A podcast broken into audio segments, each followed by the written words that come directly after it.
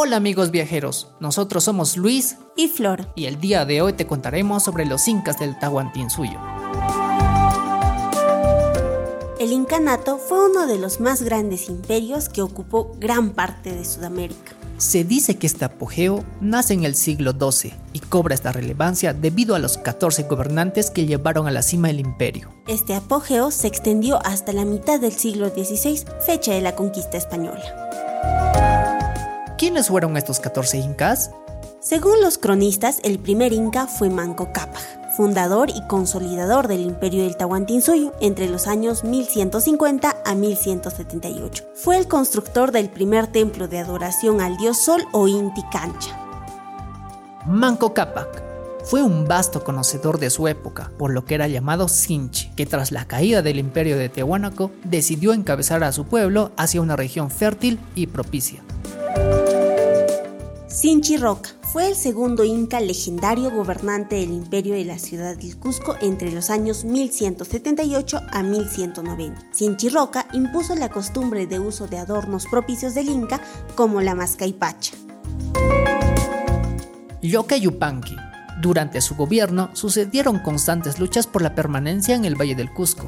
Debido a ello, no logró extender el territorio del Tahuantinsuyo. Curiosamente, él fue elegido en una reunión efectuada por los ayllus nobles de Paruro. Maita Capac. Este cuarto inca tuvo cualidades extraordinarias para el gobierno militar. Emprendió varias conquistas hacia el sur y a la integración de lo que fue la ciudadela del Tiahuanaco entre los años de 1145 y 1176. Capac Yupanqui este hombre llegó al poder en el periodo de 1176 a 1228 por medio de un complot en contra de su primo Tarko Waman, heredero legítimo al trono, y conocido por ser aguerrido, fue capaz de dominar a etnias como los Kuntis. Inca Roca la coronación de este inca alcanza relieves notables tanto por su magnificencia como por la eliminación del sucesor de la dinastía anterior. Se le atribuye obras arquitectónicas como el canalizado de aguas en los años 1228 a 1277. Al comienzo tuvo que enfrentarse a la rebelión de los Mascas al mando de Huasihuaca, venciéndolos y tomando prisionero al perdedor.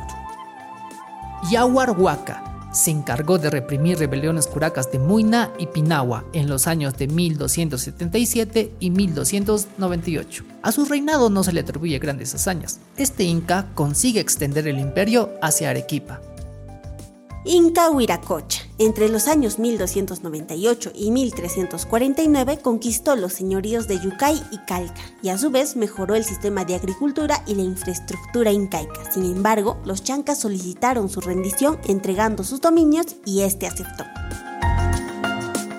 Inca Pachacútec dividió el imperio de los incas en cuatro suyos y creó una casta destinada a controlar la administración. Logró la máxima expansión del imperio y estableció un idioma común, constituyéndose así un estado agrícola entre los años 1408 a 1438. Amaru Inca Yupanqui. Este inca fue el primogénito de Pachacútec y se dice que por falta de habilidades bélicas, tras un corto plazo correinando con su padre, fue sustituido por su hermano Tupac Yupanqui en el año 1478. Tupac Inca Yupanqui Primero como heredero al trono y luego como inca se encargó de campañas bélicas de conquista y de exploración. Su nombre en quechua significa resplandeciente y memorable rey. Gracias a Tupac Inca Yupanqui, el Tahuantinsuyo llegó a su mayor expansión en la parte de Chile en los años 1478 a 1481. Huayna Capac. Con este inca se dio la mayor extensión del Tahuantinsuyo en el periodo de 1481 a 1523. Su nombre en quechua significa joven poderoso. Llegó a tener 20.000 hombres de guerra sin contar los cuerpos auxiliares de carga y cocina.